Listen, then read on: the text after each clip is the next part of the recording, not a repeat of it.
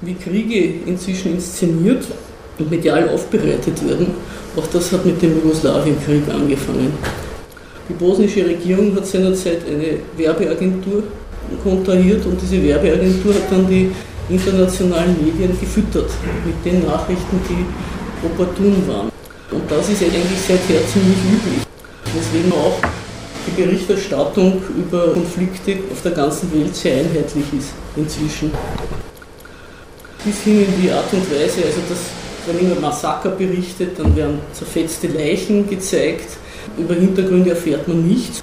Und das alles soll dafür sprechen, dass man irgendwie eingreifen muss, vor Ort Truppen hinschicken muss und diese Leute dort zur Raison bringen muss. Die Beschlüsse von Maastricht 1991 waren eben zweierlei. Die einen haben sich bezogen auf Jugoslawien. In Maastricht wurde die Unabhängigkeit von Slowenien und Kroatien anerkannt.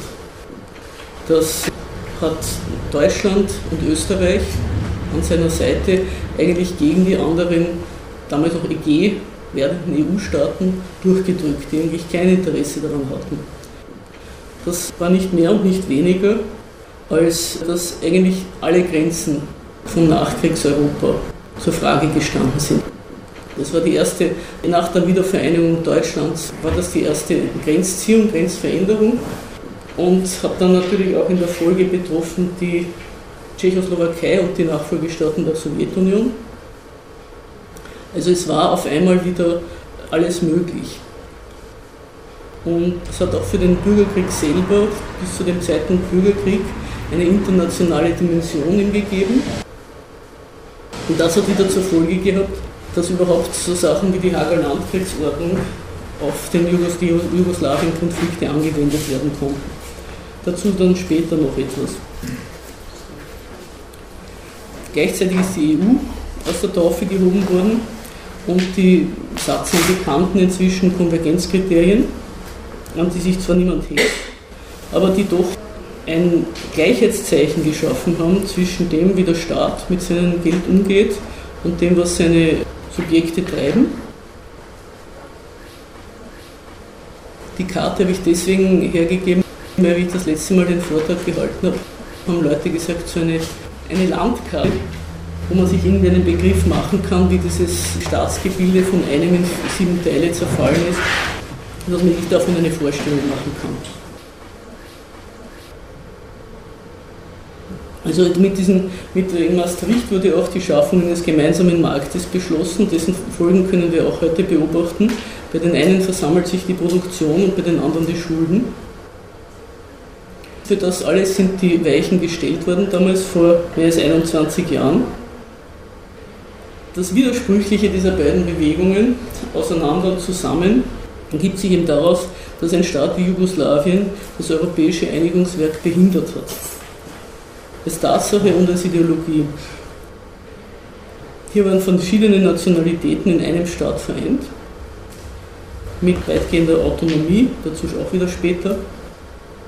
Es war nichts Besonderes, was man erst hätte schaffen müssen. Und gleichzeitig hat es keine kapitalistische Wirtschaft gehabt, sondern es war doch noch ein sozialistischer Staat, dessen Politiker auch irgendwie daran festgehalten haben, dass die Volkswirtschaft und das, was in einem Land geschaffen wird, irgendwie den Bewohnern dieses Landes zugutekommen soll. Das musste scheitern, weil die EU eben die Freiheit des Kapitals ihr Recht gesetzt hat und so ein Staatsgebilde mit einer solchen Staatsräson nicht verdulden konnte. Es gibt Theorien von der Art, dass die Zerschlagung, vor allem in Serbien, kursieren solche Theorien, dass die Zerschlagung Jugoslawiens von langer Hand geplant worden sei. Das ist aber nicht so, sondern es haben sich die vereinzelten Akteure, also auch Deutschland und Österreich, immer schön langsam vorgearbeitet. Dann haben wieder die USA nachgezogen, dann ist wieder Deutschland vorgeprescht, dass dieser Staat einfach ein Unding ist und zerlegt gehört. Was zu der Allgemeinheit, was Jugoslawien und die EU auch auszeichnet, Komplex Staat, Nation, Volk.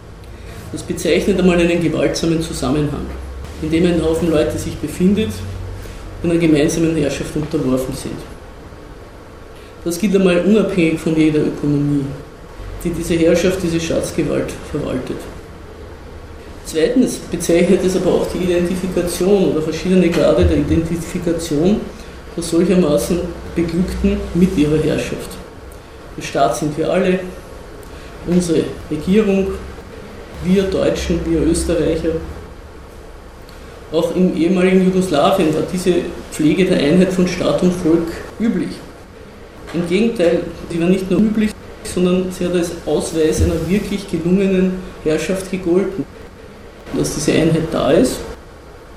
Also die Leute wurden schon zur Heimatliebe erzogen und es gab auch einen Tito-Kult, einen gewissen, weil der Tito hat diese Einheit von Staat und Volk eben repräsentiert.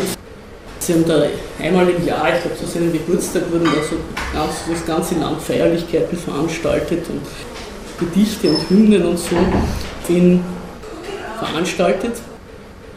Man hat ein bisschen darüber gelächelt damals, wie das so war. Aber es hat eben, eben für diesen, diese Pflege der Einheit von Staat und Volk hat das, war das dienlich und nicht darum, weil, weil jetzt diese Person so hochgehalten werden sollte. Der Titel hat das symbolisiert. Ich habe dieses Land geeint. Ein Staatsvolk zeichnet sich durch verschiedene Gemeinsamkeiten von Sprache und Kultur aus. Die sind zwar nicht der Grund seiner Existenz, aber sie werden als solche behauptet. Es gehört zur Überhöhung dieses Zwangszusammenhanges, dass er von etwas Ewigem hergeleitet wird. Früher war das der liebe Gott und heute ist das die Nation, von der die staatlichen Machthaber scheinbar ihre Aufträge erhalten. Also sie dienen immer der Nation, wenn sie ihre einzelnen Maßnahmen setzen.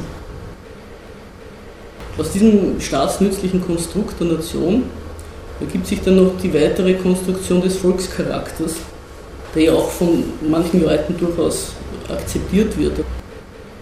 Es ändert nichts daran, dass es ein Konstrukt ist, wenn dann Leute alle als Untertanen und als kleine Abgesandte mit Fähnchen herumlaufen. Aus dem natürlich, aus diesem, dieser Nation, dem Nationsgedanken und dem, dass jeder Teil der Nation ist, jeder Bürger des Staates, ergibt sich natürlich auch, dass Minderheiten, also Leute, die diesem Volkscharakter nicht ganz entsprechen, notwendig ein Widerspruch zur Staatsgewalt sind oder zum Staatszweck, beziehungsweise zu diesem Nationenkonstrukt. Die sind natürlich genauso Material der Staatsgewalt und Untertanen, aber sie sind immer dem Generalverdacht unterworfen, dass sie falsche 50er sind. Dass sie Agenten einer anderen Nation sind. Vor allem, wenn es Mitglieder dieser Nation in anderen Ländern gibt. Und zwar deshalb, nachdem von diesem Konstrukt der Nation muss jeder Teil einer Nation sein. Also wenn er nicht Teil der eigenen ist, ist er vielleicht Teil einer Fremden. Und diesen Widerspruch wollte die jugoslawische Führung irgendwie handhaben und hat dann einiges herumprobiert. Und der Schlusspunkt oder das, die Vollendung ihrer Handhabung der Nationalitätenfrage war die übrigens vierte Verfassung von 1974. Deren Autor oder Hauptverfasser war der Slowene Edward Kardelj. Da wurde den Republiken, den Teilrepubliken, und das sieht man da auf der Karte links oben. Montenegro ist eine eigene Teilrepublik gewesen. Das ist nicht gut eingezeichnet, weil das schon nach dem Zerfall eine, eine Karte ist. Aber bis auf Montenegro sieht man die Teilrepubliken gut. Diese Teilrepubliken haben eine weitgehende Autonomie gehabt, bis hin zum Recht auf Austritt. Dieses Recht auf Austritt haben sie sich natürlich nur hineingeschrieben, um zu zeigen, als Beweis, dass jeder freiwillig dabei ist. Aber auf dieses Recht auf Austritt haben sich Slowenien und Kroatien dann berufen, als sie ihren Separatismus dann ernsthaft betrieben haben. Außerdem wurde in dieser Verfassung von 1974 wurden die Nationalitäten Jugoslawiens in zwei Kategorien unterteilt. Das eine waren die staatstragenden Nationen. Da wurde dann die bosnischen Muslime zu einer eigenen Nationalität erklärt dass es auch eigenartig ist, aus meiner Religion eine Nationalität zu machen. Und die andere Art von Nationalität waren die Staatszugehörigen, das waren die Ungarn und die Albaner. Deswegen haben die auch keine eigene Teilrepublik bekommen, weil sie eben woanders schon ihre Hauptnation hatten, in dieser Logik. Und deswegen sind sie nur als autonome Regionen innerhalb Serbiens, also das sieht man auch, oben ist die Vojvodina in Serbien und unten der Kosovo, wurden die als autonome Regionen innerhalb Serbiens konstituiert. Das hat dann der Milosevic, wie er Jugoslawien auf Grundlage der serbischen Nation einen wollte, sehr gestört. Gesagt, nicht einmal im eigenen Haus, nicht einmal in der eigenen Teilrepublik sind die Serben Herren und hat dann mit allen möglichen Methoden ich notfalls sagen kann, wie es genau gelaufen ist, aber erst die Autonomie des Kosovo und dann die der Vojvodina aufgehoben. Auch das erscheint mir so eine Art, eine sehr weitgehende, aber doch Parallele zur EU. Auch in der EU gibt es ja die Möglichkeit eines Austritts, aber ist natürlich auch so gedacht, dass eigentlich niemand das machen soll. Und solange in Jugoslawien das System funktioniert hat, und das war ja eigentlich, muss man sagen, ein relativ prosperierender Staat, obwohl es im Nachhinein besprochen wird, als wäre es ein einziger Trümmerhaufen gewesen. Also aus den Modalitäten der Auflösung dieses Staates wird immer zurückgeschlossen auf seine Verfasstheit. Das ist nicht richtig. Und es ist auch interessant, ich will ein bisschen was noch sagen, wie Jugoslawien ausgeschaut hat, weil heute in der Krise gibt es ja jede Menge Modelle und Vorstellungen, wie es gemacht gehört und jeder kommt mit seinen äh, Vorschlägen daher, die dann auch wieder in der Schublade verschwinden. Aber Jugoslawien, auch Jugoslawien wurde seinerzeit als Modell studiert. Aber auf jeden Fall war es einmal da. Das hat es einmal gegeben. Und das ist schon ein Grund, sich anzuschauen, wie das funktioniert hat. Jugoslawien war sehr stolz darauf, einen dritten Weg gegangen zu sein einen dritten Weg zwischen Kapitalismus und Sozialismus. Dieser dritte Weg war teilweise eine Notwendigkeit nach dem Bruch mit der Sowjetunion. Der hat 1947 stattgefunden. 1947 kam es zum Bruch mit der Sowjetunion und damit war Jugoslawien genötigt, sich auf irgendeine Art, eine andere Art sowohl außenpolitisch als auch innenpolitisch zu positionieren. Also Jugoslawien hat auch keine stalinistischen Schauprozesse gemacht, wie die Länder da, die Volksdemokratien im, sagt man da, im Bündnis mit der Sowjetunion. Und es hat angefangen mit dem Westen Geschäfte zu machen und Handel zu treiben.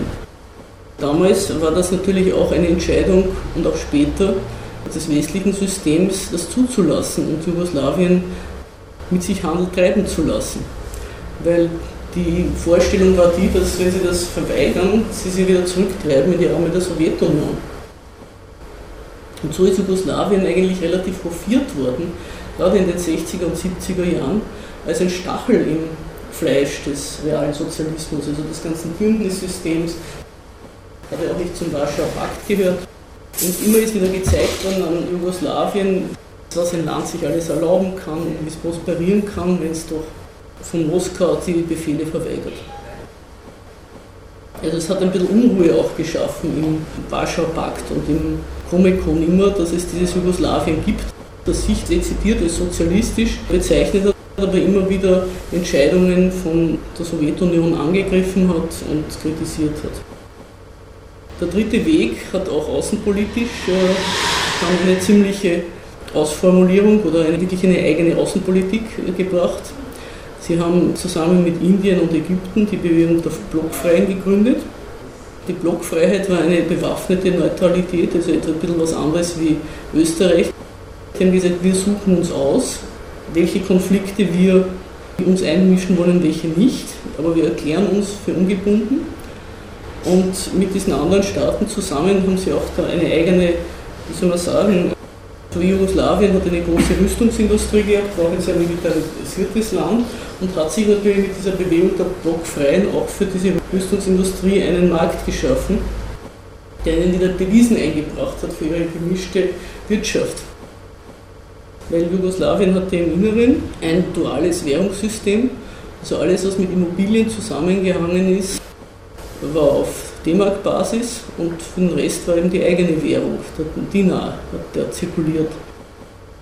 Das ist eingeführt worden, nachdem die Gastarbeiterverträge geschlossen worden sind, Ende der 50er Jahre. Und es durften dann auch alle Leute Devisenkonten halten. Die sind dann alle im Vor Vorfeld der Kriege sind die einkassiert worden. Das haben sie bis heute nirgends zurückbekommen, die Leute, das Geld. Also auch, auch etwas, was mich ein bisschen an die EU erinnert. Damals wurde auch die Arbeiter-Selbstverwaltung eingeführt. Also Jugoslawien hat nicht ein Staatseigentum gehabt und auch nicht wie die DDR ein Volkseigentum. Man kann sich jetzt streiten, ob das, ob das nur Worte sind, ja. Aber bei ihnen war also die Arbeitermitbestimmung weiter gediehen und deswegen ist auch, nachdem diese Staaten unabhängig geworden sind und diese ganzen Vermögenswerte irgendwie privatisiert worden sind oder enteignet worden sind, ist eigentlich die Enteignung der Bevölkerung noch viel handgreiflicher in Jugoslawien, als sie woanders war. Besonders zum Beispiel bei Kosovo oder Bosnien, wo diese Protektoratsverwaltungen einfach das alles sich unter den Nagel gerissen haben und die einheimischen Leute aus den Positionen vertrieben haben oder aus den Jobs. Teilweise in Kosovo mit Waffengewalt. Dann haben sie auch damals mit dieser kardellischen Verfassung, neben dieser Devisenbewirtschaftung, die da eingeführt worden ist, auch ein eigenes Kreditsystem und einen Banksektor eingerichtet. Also es war sozusagen das einzige sozialistische Staat, das so etwas wie ein Bankwesen gehabt hat. Da kommt dann auch noch ein bisschen was, wenn es um die Auflösungserscheinungen geht. Die Kriege, die dann in den 90er Jahren ausgebrochen sind, haben ihre Vorläufer gehabt in den ökonomischen Vorgängen der 80er Jahre. Da ist es auch so, dass man es nicht zu so sehr an den Personen festmachen sollte. Aber der Tito ist 1980 gestorben. Reagan ist Anfang 1981 Präsident geworden der USA und der hat sich vorgenommen, das letzte Kapitel im Buch des Kommunismus zu schreiben. Ist ihm ja auch irgendwo, soweit es den realen Sozialismus betrifft, gelungen.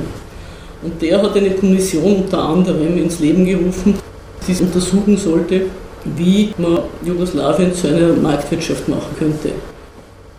Und einer der Folgen war, dass nach der Polenkrise 1982 oder 1983 Jugoslawien seine Sonderbedingungen, ihr dürft mir jetzt nicht fragen nach den Einzelheiten, weil so genau habe ich mir das nicht angeschaut, aber seine Handelskonditionen verloren hat und gleichgesetzt worden ist den Staaten des Ostblocks.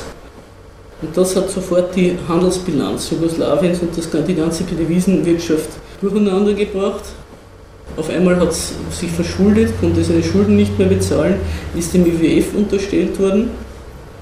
Der IWF hat verlangt, alle freien Gelder für den Schuldendienst aufzuwenden. Das war so um 1990 herum. Und hat auch eine Politik des knappen Geldes verordnet. Daraufhin hat Serbien, um überhaupt die Gehälter zahlen zu können, weil das monatelang den ganzen Leuten keine Gehälter gezahlt wurden, Geld gedruckt, das wiederum von den anderen Teilrepubliken genommen worden ist, als ein, eine vollkommene, wie soll man sagen, Unmöglichkeit und ruiniert unsere Wirtschaft. Vor allem mussten sie die Ausgleichszahlungen zwischen den Teilrepubliken aufgeben. Also bis jetzt war es immer so, dass die, die einen Überschuss erwirtschaftet hatten, dass da ein Teil den sogenannten unterentwickelten Regionen, vor allem in Kosovo und Mazedonien, zugute gekommen ist. Also zugute gekommen kann man sich auch streiten. Es wurde halt dort investiert. Es wurden dort irgendwelche Fabriken aus dem Boden gestampft, um die Leute dort in Arbeit zu versetzen wie, wie weit diese Entwicklungspolitik, diese innerjugoslawische geglückt war, darüber kann man sich streiten. Aber auf jeden Fall ist sie auf einmal verunmöglicht worden. Und auf diese Art und Weise ist eigentlich allen bewusst geworden, dass es so nicht mehr weitergeht.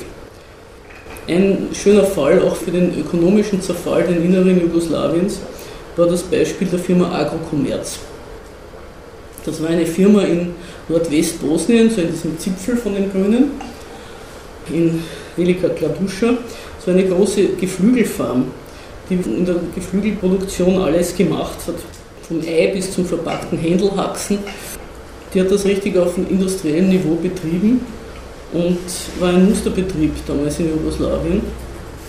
Neben dem Geflügel sind auch noch andere landwirtschaftliche Produkte erzeugt worden. Mittel für den Aufbau dieses Unternehmens hat ihr Chef Fikret Abdic durch die Ausgabe von Wechseln anderem in die Wege geleitet.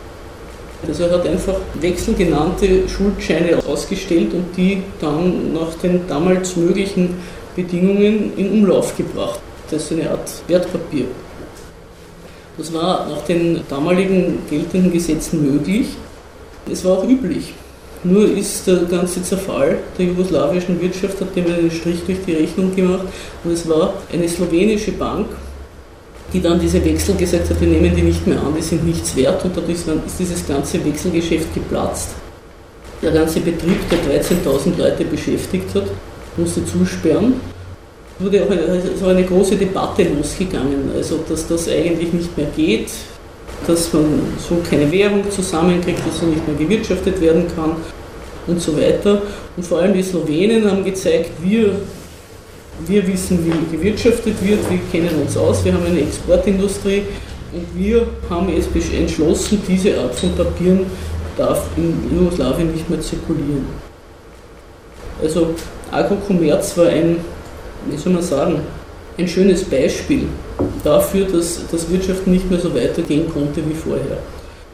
Man muss jetzt diesen Fall Agro-Kommerz, wenn man das jetzt, das war 1987, ja, das 26 Jahre später oder 25 Jahre später anschaut, sagen, das war ein Unternehmen, was damals wie die EU noch gar nicht so bestanden hat, keine solche Landwirtschaft, also eine kapitalistisch durchorganisierte gehabt hat, wie es es heute hat war das eine interessante Art und Weise, einen eigentlich sogar weltmarktfähigen Betrieb auf die Beine zu stellen. Also es war diese Mischung von staatlichen Hilfen und marktwirtschaftlichen Instrumenten, mit denen heute China groß geworden ist. Ja. Ungefähr so etwas war das Agrokommerz und das ist vernichtet worden. Mit all diesen Ereignissen war das sogenannte jugoslawische Modell zerstört. Den Politikern Jugoslawiens ist auf diese Art und Weise mitgeteilt worden oder klar geworden, dass die bisherige Form des Wirtschaftens vorbei ist. Und daraus haben verschiedene Politiker verschiedene Schlüsse gezogen. Die einen haben gedacht, wir sind doch weltmarktfähig, wir haben doch weltmarktfähige Produkte. Das war Slowenien mit seiner Exportindustrie. Ich muss dazu sagen, dass Slowenien eigentlich zum Devisenbringer und zur Exportgegend aufgebaut worden ist. Also das hat ja vom Rest Jugoslawiens Rohstoffe und Halbfertigprodukte bekommen, um sie auf dem Weltmarkt zu bewähren. Also die ganze Weltmarktfähigkeit der slowenischen Wirtschaft war nicht, wie Sie das gern gesehen haben, ein Ausweis ihrer Tüchtigkeit, sondern ein Ergebnis der jugoslawischen Arbeitsteilung. Kroatien hat wiederum diese Küste und den Tourismus gehabt. Auch der ist erst in den 60er und 70er Jahren ausgebaut worden und war eine große Devisenquelle. Und sie waren immer sauer darüber, dass bei ihnen so viele Devisen erwirtschaftet werden, die sie dann nach Belgrad abliefern müssen. Sie haben aber dabei nicht bedacht, oder das wollten sie gar nicht als wichtig ansehen, dass sie ja wieder jede Menge andere Sachen, die zum Betrieb dieses Tourismusparadieses notwendig waren, auch aus dem restlichen Jugoslawien bezogen haben, beziehungsweise mit denen einen Austausch betrieben haben. Also daraus kann man auch ein bisschen sehen, wie die Probleme Kroatiens heute sind. Dieses Land hat ja außer dem Tourismus eigentlich alles andere fast zugesperrt. Das war die eine Abteilung, die gesagt haben, wir rechnen uns allein bessere Chancen aus auf dem Weltmarkt. Und die serbischen Politiker, eben der Milosevic war darin der Pionier, kann man sagen, aber er hatte dann auch viele Anhänger oder viele Leute, die das genauso gesehen haben, vielleicht sogar in Konkurrenz mit ihm, dass man den Gesamtstaat zusammenhalten muss, aber wieder auf eine neue nationale Grundlage stellen.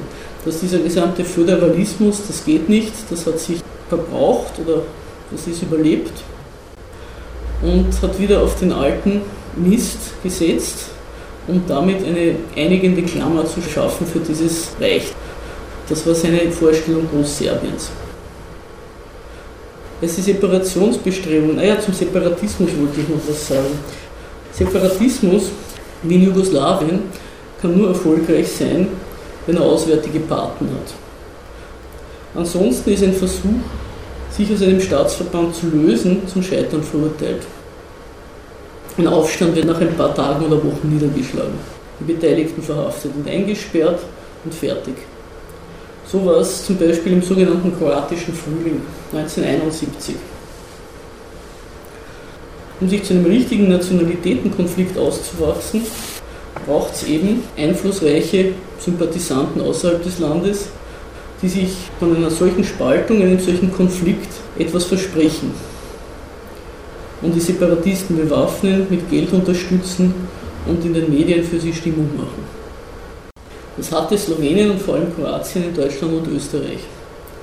Die Gründe dieser Regierungen haben sich unterschieden und auch die Form der Unterstützung. Erst in Konkurrenz zu Deutschland und Europa haben die USA angefangen, sich beim Bosnienkrieg einzumischen. Bis zu dem Zeitpunkt waren sie eigentlich gegen den Zerfall Jugoslawiens. Da hat ein Wetteifern angefangen, welche der beiden Mächte, also die EU oder die USA, Jugoslawien besser zerlegen kann. Als die Separationsbestrebungen in Gewalttätigkeiten ausgeartet sind, waren die Staaten Europas gespalten. Ob sie das unterstützen sollen oder nicht. Die sogenannte internationale Staatengemeinschaft, die ja, muss man sagen, erst durch die Abdankung der Sowjetunion möglich geworden ist, war in dieser Frage nicht einig. Es mussten also wirklich grausliche Dinge passieren, um die Politiker und die öffentliche Meinung im Sinne der Separatisten umzustimmen. Das ist das, was ich nenne das Blutopfer. Also es sollten Opfer geschaffen werden, um dann mit diesen Opfern, schaut wie arg es bei uns zugeht, Entscheidungen für die Separatisten zu erzwingen sozusagen, hervorzurufen. Und das Opfer, was die kroatische Führung sich für diesen Zweck ausgesucht hat, war die Stadt Vukovar. Das ist eine Stadt an der Donau, liegt ungefähr da bei Kroatien, wo dieser kleine Zipfel da hineingeht nach Serbien, ungefähr dort ist Vukovar. Sie wurde von der jugoslawischen Bundesarmee belagert und auch von so paramilitärischen Verbänden serbischen. Erst einmal sind die mit Provokationen und Durchhalteparolen überhaupt so weit getrieben worden, dass sie in diesen Belagerungszustand geraten sind. Und die jugoslawische Bundesarmee hat dort das erste Mal eine Stadt belagert, wollte zeigen, dass sie sehr wohl ein Unding, dass eine Stadt uns Widerstand leistet und wir werden die jetzt erobern. Den Verteidigern von Vukovar ist von der kroatischen Führung, also von Tutschmann, jede Verhandlung und Übergabe verboten worden. Dann ist es im November 1991 nach mehrmonatiger Belagerung eingenommen worden. Die Bilder von der zerstörten Stadt, das ist also ist wirklich sehr zerstört worden, Vukovar, das ist im Häuserkampf teilweise genommen worden und bombardiert worden mit solchen Geschützen halt. Das ist um die Welt gegangen und das war das Mittel Deutschlands auf dem Gipfel von Maastricht, das durchzusetzen, die Anerkennung Kroatiens, um dieses Blutvergießen zu beenden. Also es ist so getan worden, dass die Anerkennung des Separatismus dann den Kriegswillen der anderen Seite wohl automatisch brechen würde. Das ist natürlich eine Lüge gewesen und es war auch diese Anerkennung der Auftakt für den Bosnienkrieg. Ja, man muss sagen, dass es den Politikern durchaus bewusst war von der EU, was sie da für einen Schritt setzen mit dieser Neuziehung der Grenzen oder der Möglichkeit, dass Grenzen jetzt alle neu gezogen werden können. Es ist ihnen gesagt worden von Politikern der UNO, von Diplomaten und so weiter, dass das unabsehbare Folgen haben kann. Aber es war vor allem Deutschland sehr angenehm, dass sie eigentlich damit die Nachkriegsordnung, wo sie Verlierer waren, eigentlich als Gewinner jetzt umdrehen konnten und neu ordnen. Also für Deutschland war das Kriegsergebnis des Zweiten Weltkrieges dadurch revidierbar. Und die ganze Frage der Sieger und Verlierer konnte man damit einer gründlichen Revision unterziehen. Damit sind weitere Probleme entstanden, weil es hat in Kroatien gegeben die serbischen Separatisten in der Krajina und für Bosnien hat sich die Frage gestellt, was weiter? Schließen Sie sich Kroatien an? Schließen Sie sich Serbien an? Oder erklären Sie die Unabhängigkeit? In Maastricht ist eingeführt worden dieser wechselnde Vorsitz der EU also das Rotationsprinzip. Das erste Land, was den Vorsitz hatte, war Portugal. Und die portugiesische Politik hat sich da sehr bemüht, um von ihrer Randlage wegzukommen und zu zeigen, sie sind ein würdiges Mitglied Europas, da wirklich einen Frieden hinzukriegen. Der portugiesische Botschafter hat in Zusammenarbeit mit den bosnischen Politikern das sogenannte Lissabonner Abkommen ausgehandelt, wo Bosnien zwar im Staatsverband mit Serbien und äh, Mazedonien und so bleiben sollte, aber drei verschiedene Einheiten, ungefähr so wie die Autonomien innerhalb Serbiens haben sollten. Das haben alle drei Nationalitäten unterschrieben. Radovan Karadzic für die Serben, Izetbegovic für die Muslime und Mate Boban für die Kroaten. Da hat dann der George Bush Vater, der damals noch Präsident war, gefunden, so kann er auch nicht zuschauen, wie der, der ganze Balkan ohne ihn neu geordnet wird und hat seinen Botschafter in Jugoslawien angewiesen, dem Izetbegovic mitzuteilen, wenn er seine Unterschrift zurückzieht, würden die USA die Unabhängigkeit Bosniens unterstützen. Das hat der Izetbegovic gemacht. Das amerikanische Botschafter, der Warren Zimmermann, ist dann später mit großem Zorn aus dem diplomatischen Dienst ausgeschieden, weil er gesehen hat, für was für ein Spiel er eigentlich da eingesetzt worden ist. Weil damit hat eigentlich der Bosnienkrieg seinen Ausgang genommen. Diesen Rückzug der Unterschrift von Izetbegovic. Und dann, wie der Bosnienkrieg losgegangen ist, waren natürlich die Muslime in einer besonders schlechten Position. Sie hatten keine Waffen, sie hatten keine Verbündeten und sie hatten auch eigentlich kein Staatsvolk. Ich muss vielleicht auch noch mal rekapitulieren, noch ein Detail. Tut mir leid, wenn ich euch langweilig mit Details, aber angesichts dessen, was immer für ein Unfug über diesen Bosnienkrieg verbreitet wird, will ich so Details an die wieder erinnern oder die wieder zur Sprache bringen. Die, die Wahlen von 1990, die waren sowohl nach ethnischen Parteien als auch nach Stimmenstärkste, also für das Präsidentenamt, das wurde auch gleichzeitig mitgewählt. Und die Wahlen für die der muslimischen Partei hat der Fikret Abdic, dieser Mann mit dem Alkoholkommerz gewonnen. Und der ist dann von Izetbegovic-Partie angeblich mit vorgehaltener Pistole gezwungen worden, darauf zu verzichten. Aber der Abdic hat deswegen gewonnen, weil den viele Serben gewählt haben. Weil der gestanden ist eigentlich noch für den gesamtjugoslawischen Gedanken. Also es hat sich der Izetbegovic in einer einer nicht wirklich in der Wahl durchgesetzt, wie das, wie das im Nachhinein immer ähm, behauptet wird. Die bosnische Regierung hat kein Staatsvolk gehabt, weil es wollte eigentlich niemand einen eigenen Staat, außer vielen Führungsschichten. Das hat sich übrigens daran bis heute nichts geändert. Das ist ein Staat Bosnien, den niemand will, innerhalb Bosniens. Ich da kurz einhaken? Ja. Kannst du vielleicht ein paar Worte verlieren zu dieser also diese jugoslawischen Identität, die sie ergeben hat oder so, also jugoslawisch als Nationalität. Ich glaube, es war eine Möglichkeit, zum Beispiel, ich glaube, Rom und Sinti haben die Option recht oft gewählt. Also Bosnien oder Serbien oder Serbien-Kroatien so zu sein, sondern halt einfach, es gab Tito Realsozialismus halt oder diese Möglichkeit, Jugoslawie, Jugoslawien zu sein. Bei den Volkszählungen, das ist nicht nur in Jugoslawien so gewesen, hat man sich immer zu einer Nationalität bekennen können. Das hat natürlich auch dann für die Nationalitäten Rechte gebracht. Radiosendungen, Schulbücher, Unterricht und so weiter. Deswegen war das wichtig, dass immer wieder die Paritäten oder die, die Relationen festgelegt worden sind. Die Roma haben überhaupt keine eigene Rubrik gehabt. Man konnte sich nicht als Zigeuner bekennen. Deswegen haben sie sich entweder, waren sie genötigt, sich entweder als Kroaten oder als Serben oder eben als Jugoslawien zu bekennen. Das hat es in Jugoslawien gegeben diese Möglichkeit der Identifizierung mit dem Gesamtstaat.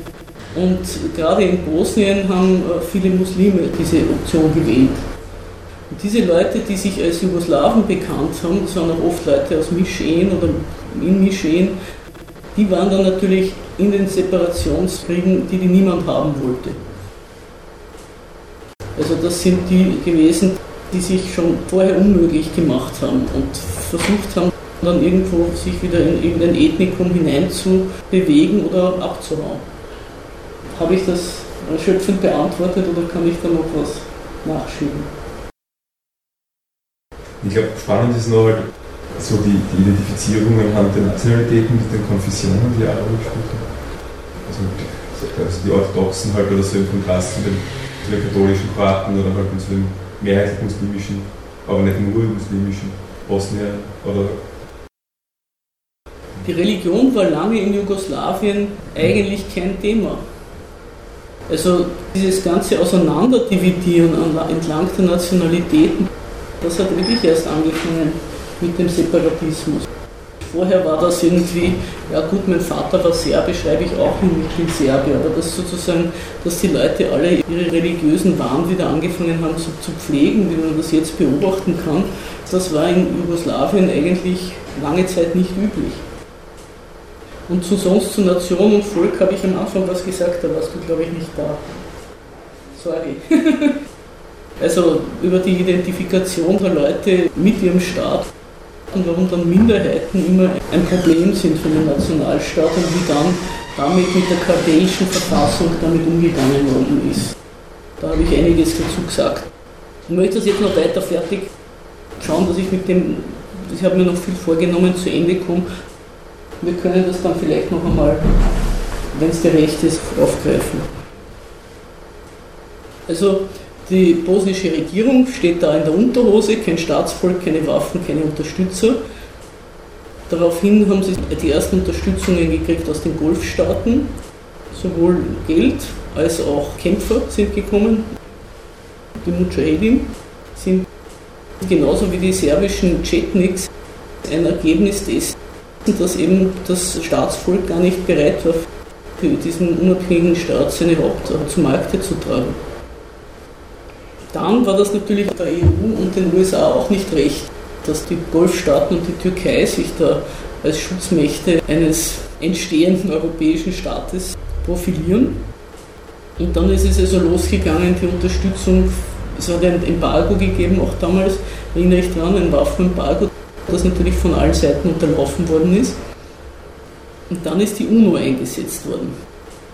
Also zum Einsatz der UNO kann man auch noch irgendwas sagen, aber auf jeden Fall hat die bosnische Führung an Kroatien gesehen, wie es geht.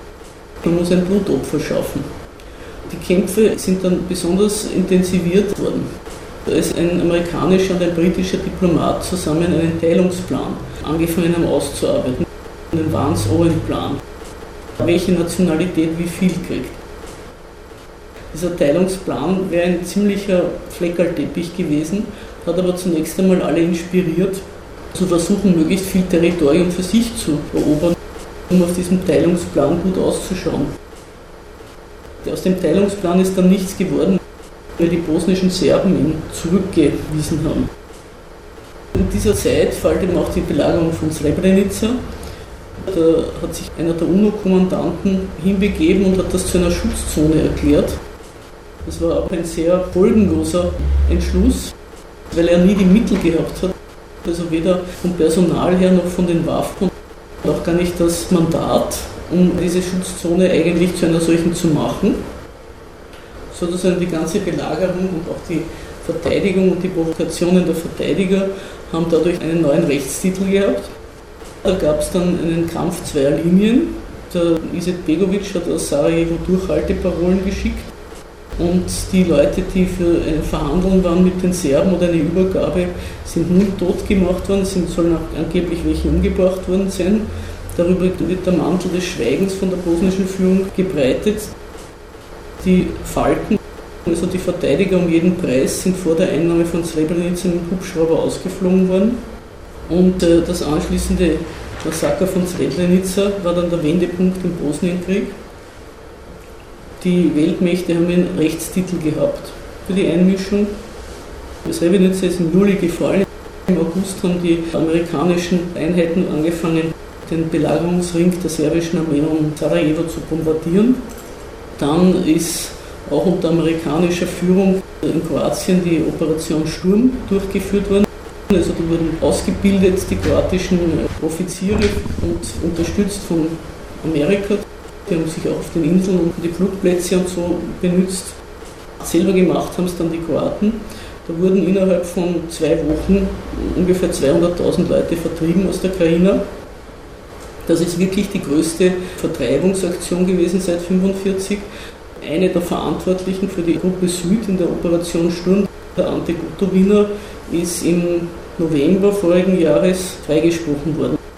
Also es ist klargestellt worden, diese Vertreibungsaktion, also lange nachher, aber doch ist in Ordnung gegangen. Damit also dem Bombardement von Sarajevo die Vertreibung der Serben aus der Krajina war eigentlich die Niederlage der Serben, der serbischen Einheiten besiegelt. Und so ist es dann, ist im Dezember von 1995 in Dayton, das Abkommen von Dayton ausgehandelt worden. Der Richard Holbrooke, der amerikanische Verhandler, der das ausgearbeitet hat. Und der, in diesem Abkommen wurde auch die, die Teilung Bosniens in zwei Teile, die Föderation und die Republika Srpska festgeschrieben, hat später dann gesagt, der Mensch, der am schwierigsten zur Unterschrift zu bewegen war, war Izetbegovic. Der hat nämlich damit seine Hoffnungen auf einen wirklich unabhängigen Staat begraben müssen, mit dem er in das Ganze hineintheatert worden ist und auch sich hineintheatern hat lassen, weil er hat einen Staat geerbt, der weder nach innen noch nach außen souverän war und auch bis heute nicht ist. Der Begriff von Srebrenica oder das Wort hat eine besondere Stellung in der Betrachtung des heutigen Zustands des früheren Jugoslawien und der Rechtfertigung seiner Zerschlagung. Das größte Massaker an Zivilen seit dem Zweiten Weltkrieg, das genannt wird, soll es gewesen sein. Eine unfassbare, eine unerklärliche Begebenheit, die für das Abgrundtief Böse steht. Für die imperialistischen Mächte USA, Deutschland und auch die restliche EU ist Srebrenica zu einer Generalrechtfertigung geworden, mit der die Zersplitterung Jugoslawiens und die Einrichtung diverser unsolider Kleinstaaten in seiner Nachfolge auf jeden Fall in Ordnung geht. Was immer heute dort schief läuft, es war, musste, war notwendig, um Schlimmeres zu vermeiden. Außerdem steht fest, ein Staat mit eigenen Interessen auf diesem Territorium ist auf jeden Fall blutrünstig während lauter kleine, machtlose Staaten sind notgedrungen, friedlich und harmlos. Also das alte Bild vom Pulverfass Balkan ist wieder mal beschworen worden anhand von Srebrenica, wobei natürlich verschwiegen wird, dass das Pulver in dieses Fass zu einem guten Teil von auswärts eingefügt worden ist. Die bosnische Regierung wieder bezieht aus den Opfern von Srebrenica ihre Legitimierung als Schutzmacht der Muslime die ja, wenn sie keine eigene Regierung hätten, alle von den Serben vernichtet worden wären. Damit versucht die bosnische Regierung eine Art Gründungslegende hinzukriegen, die ja darin auch schon ihre Absurdität hat, dass sie einen Teil ihrer Bevölkerung zu Opfern und den anderen zu Tätern erklärt. Umstritten ist, ob es sich bei diesem Massaker um einen Völkermord gehandelt hat. Wegen diesen Vokabeln, die rund um Srebrenica und überhaupt um die Jugoslawienkriege existieren, möchte ich einmal ein paar Exkurse machen. Also den ersten Exkurs zum Begriff des Kriegsverbrechens.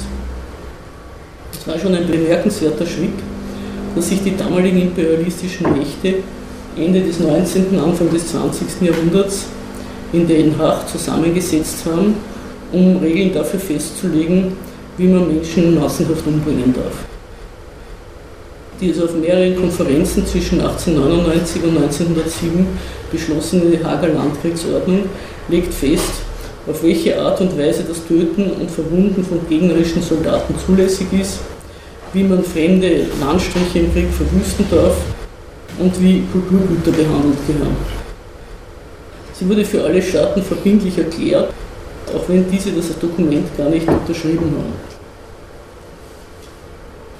Sie ist immer in allen seither stattfindenden Konflikten gebrochen worden und wird auch weiter gebrochen, gibt aber den Siegern nach Abschluss des Konfliktes ein Mittel in die Hand, um ihren unterlegenen Gegnern auch rechtlich, mit denen rechtlich abzurechnen und dadurch im besiegten Staat diejenigen Politiker von der Macht auszuschließen, die sie dort nicht sehen will.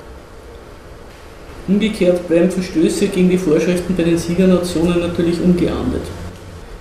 Also die USA ist ein schönes Beispiel, die seit Jahrzehnten die Landkriegsordnung brechen, zum Beispiel durch den Einsatz von Giftwaffen. Aber es findet sich eben kein Stärkerer, der sie auf die Anklagebank setzen könnte. Das weist auf die Besonderheit des Völkerrechts hin, das sage ich auch noch gleich was dazu, dem nur die imperialistischen Weltmächte Geltung verschaffen können. Die Hager Landkriegsordnung basiert auch auf dem Anerkennungsverhältnis dass Staaten in Frieden und Krieg miteinander eingehen, also dass sie einander als anderen Staat anerkennen und damit sich und die anderen als völkerrechtliche Subjekte definieren. Diese Definition bedeutet, dass die Vorschriften der Hager Landkriegsordnung nicht für irreguläre Verbände gelten. Also Guerillakrieger wie die FARC in Kolumbien oder so oder andere Guerilla-Einheiten dürfen mit allen Mitteln bekämpft werden. Auf die findet dieser Begriff des Kriegsverbrechens keinerlei Anwendung. Damit also sowas wie das Hager Tribunal, auch da sage ich dann noch was dazu, eingerichtet werden konnte, war eben diese Anerkennungspolitik Sloweniens und Kroatiens wichtig und auch Bosniens. Bosnien wurde im Februar oder März 1992 anerkannt, also erst von der EU und dann kurz nachher von den USA. Das war notwendig, damit eben auch auf diese Konflikte die Hager Landkriegsordnung angewendet werden konnte, weil erst dadurch wurden sie zu internationalen Konflikten. Einiges zum Völkerrecht. Angesichts dessen, dass wir zweifelsohne in einem Rechtsstaat leben und dass für jedermann der natürlichste Zustand der Welt ist, muss man ein paar Sachen dazu sagen, was Recht ist. Es wird von einer Staatsgewalt eingerichtet. Das erste und wichtigste Requisit einer Rechtsordnung ist also das Gewaltmonopol. Ich zum Beispiel kann niemand hier ein Recht geben oder nehmen, weil wir alle gleichermaßen ohnmächtig sind. Soweit nur, weil es manchmal in Debatten gibt, du hast kein Recht oder wer gibt dir das Recht und das ist ein Unsinn. Recht verleihen und Recht einhalten kann nur ein Gewaltmonopol. Voraussetzung dieser geltenden Rechtsordnung ist also die totale Unterwerfung der Staatsbürger unter das Recht. Wenn diese Grundvoraussetzung einmal gegeben ist, so werden Prinzipien in Anschlag gebracht, nach denen dann in Zukunft regiert wird. Freiheit, Gleichheit vor dem Gesetz und so weiter. Diese Prinzipien sind zwar einerseits willkürlich, weil sie sind ja mal von jemandem festgesetzt worden und sind nicht vom Himmel gefallen. Aber wenn sie mal in die Verfassung hineingeschrieben werden, sind sie sozusagen objektiv und verbindlich in zweierlei Hinsicht. Erstens einmal muss sich jeder daran halten und auch selbst wenn man davon nichts versteht, Unwissenheit schützt auch nicht vor der Strafverfolgung. Also erstens ist ihnen jeder unterworfen, in der Wirklichkeit werden sie geltend gemacht. Das ist die eine Seite der Objektivität. Die zweite ist die, dass es in der parlamentarischen Demokratie dann gleichgültig ist, wer gerade an den Kommandohöhen der Macht sitzt, wer Präsident ist, wer Minister ist. Die Prinzipien sind jenseits dessen gültig, welche Personen sie wie umsetzen. Umgekehrt verpflichten sich die gewählten Repräsentanten des Staates, legen ihm einen Eid auf die Verfassung ab, verpflichten sich darauf, diese Prinzipien Geltung zu verschaffen und sie zu achten und gegebenenfalls im Interesse dieser Prinzipien Gesetze zu modifizieren und neue zu erlassen.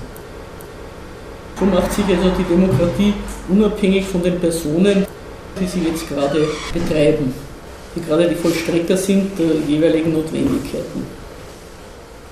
Anders ist es beim internationalen Recht. Da gibt es dieses Gewaltmonopol nicht. Das wäre nur dann möglich, wenn es einen einzigen Weltstaat gäbe. Das hätten zwar manche Politiker gerne, aber in der Realität sieht es anders aus. Auf der internationalen Bühne treffen Souveräne aufeinander. Die würden zwar gerne alle anderen auf ihre Prinzipien verpflichten und nach ihrer eigenen Rechtsauslegung, aber die wiederum bringen ihre Rechtsauffassung in Anschlag und verwehren sich gegen diese Einmischung in ihre inneren Angelegenheiten. Und so gibt es jede Menge internationale Abkommen, die irgendwo ein Schattendasein führen, weil sich kein Staat der Welt an sie gebunden fühlt, wenn es seinen Interessen widerspricht. So ist es auch mit den Menschenrechten. Und es gibt verschiedene Konventionen, auf die sich verschiedene Menschenrechtsorganisationen oder Staaten berufen. Und sie bringen dann es immer in Anschlag, wenn es ihren Vorstellungen entspricht. Die USA berufen sich auf ihre Verfassung aus dem 18. Jahrhundert, die EU bezieht sich auf die Europäische Menschenrechtskonvention von 1950, nach der auch das Straßburger Gericht Recht spricht und so weiter. Dann gibt es noch jede Menge UNO-Resolutionen, die erlassen worden sind, die aber von keinem der maßgeblichen Staaten ratifiziert worden sind. So werden diese Sachen immer dann in Anschlag gebracht, wenn sich eine Staatenkonstellation bildet und andere dank ihrer überlegenen Gewalt auf diese Prinzipien verpflichten kann. So war es beim Zustandekommen des Hager Tribunals. Dazu sagt die Wikipedia, Der Internationale Strafgerichtshof für das ehemalige Jugoslawien mit Sitz in Den Haag ist ein durch die Resolution 827 des UNO-Sicherheitsrats geschaffener Ad-hoc-Strafgerichtshof. Der Ad-hoc-Strafgerichtshof, das ist ein Hinweis darauf, dass dieses Tribunal aus einem Anlassfall ins Leben gerufen worden ist und im Nachhinein Dinge zu Straftaten erklären kann. Es hat einige andere Besonderheiten. Aber es ist jedenfalls gesagt, ein aus Anlass geschaffener Gerichtshof. Diese Resolution 827 wurde auch von China und Russland gebilligt, die eigentlich kein Interesse am Zerfall Jugoslawiens hatten, aber damals sehr an Kooperation mit Europa und den USA interessiert waren. Es war auch vermutlich den meisten Unterzeichnern nicht bewusst, was sie damit gebilligt hatten und wie sich das Tribunal entwickeln würde. Russland war außerdem ein relativ neues Mitglied des Sicherheitsrates, das erst eineinhalb Jahre vor Verabschiedung dieser Resolution die Rechtsnachfolge der Sowjetunion angetreten hatte. Es wollte, das war überhaupt die Außenpolitik Russlands in der Ära Jelzin, keineswegs als Störenfried der Weltordnung auftreten und sagte daher gerne Ja und Amen zu allem. Grundlage für das Hager Tribunal ist das Kapitel 7 über zu ergreifende Maßnahmen, also der, der UNO-Charta, Kapitel 7 der UNO-Charta, über zu ergreifende Maßnahmen zur Sicherung des Weltfriedens. Das Hager Tribunal ist der erste Gerichtshof dieser Art seit den Nürnberger Prozessen gegen die Führer des nationalsozialistischen Deutschlands. Das Abkommen von Dayton, das im Dezember 1995 den Bosnienkrieg beendet hat, da haben sich alle drei Unterzeichner verpflichtet, Tutschmann für Kroatien, Milosevic für Restjugoslawien und Izetbegovic für Bosnien, das Tribunal anzuerkennen und mit ihm zusammenzuarbeiten. Also sowohl vom Tribunal zur Verhaftung ausgeschriebene Personen zu verhaften und nach Den Haag auszuliefern, als auch alle Dokumente zur Verfügung zu stellen, die das Gericht für die jeweiligen Prozesse anfordert damit eigentlich mit dem Frieden von Dayton und dieser Unterschrift hat das Hager Tribunal erst so richtig Volumen gewonnen. Vorher hat das eher so vor sich hingedümpelt. Dieses Gericht weist einige Besonderheiten auf, die sich eben aus dem widersprüchlichen Charakter des Völkerrechts ergeben. Da die UNO-Charta das Einrichten von Gerichtshöfen nicht vorsieht, hat das Hager Tribunal die Aufgabe, sich seine eigenen Statuten zu geben ist eine Prozessordnung zu schaffen, die Tatbestände selbst festzusetzen, die Gegenstand der Verfolgung sein sollen. Das widerspricht dem in der Rechtsprechung üblichen Prinzip der Gewaltenteilung. Legislative und Judikative sind eins. Beim Hager Tribunal gilt die Unschuldsvermutung nicht. Der Grundsatz, dass jeder Angeklagte bis zu seiner rechtskräftigen Verurteilung als unschuldig zu gelten hat, wird fortwährend gebrochen wenn zum Beispiel vom flüchtigen Kriegsverbrecher Mladic die Rede war. Auch der Milosevic, der gestorben ist, da hat es geheißen, er hat sich durch seinen Tod der Verurteilung entzogen. Sein Ableben ist ihm sozusagen auch noch als Verbrechen angelastet worden.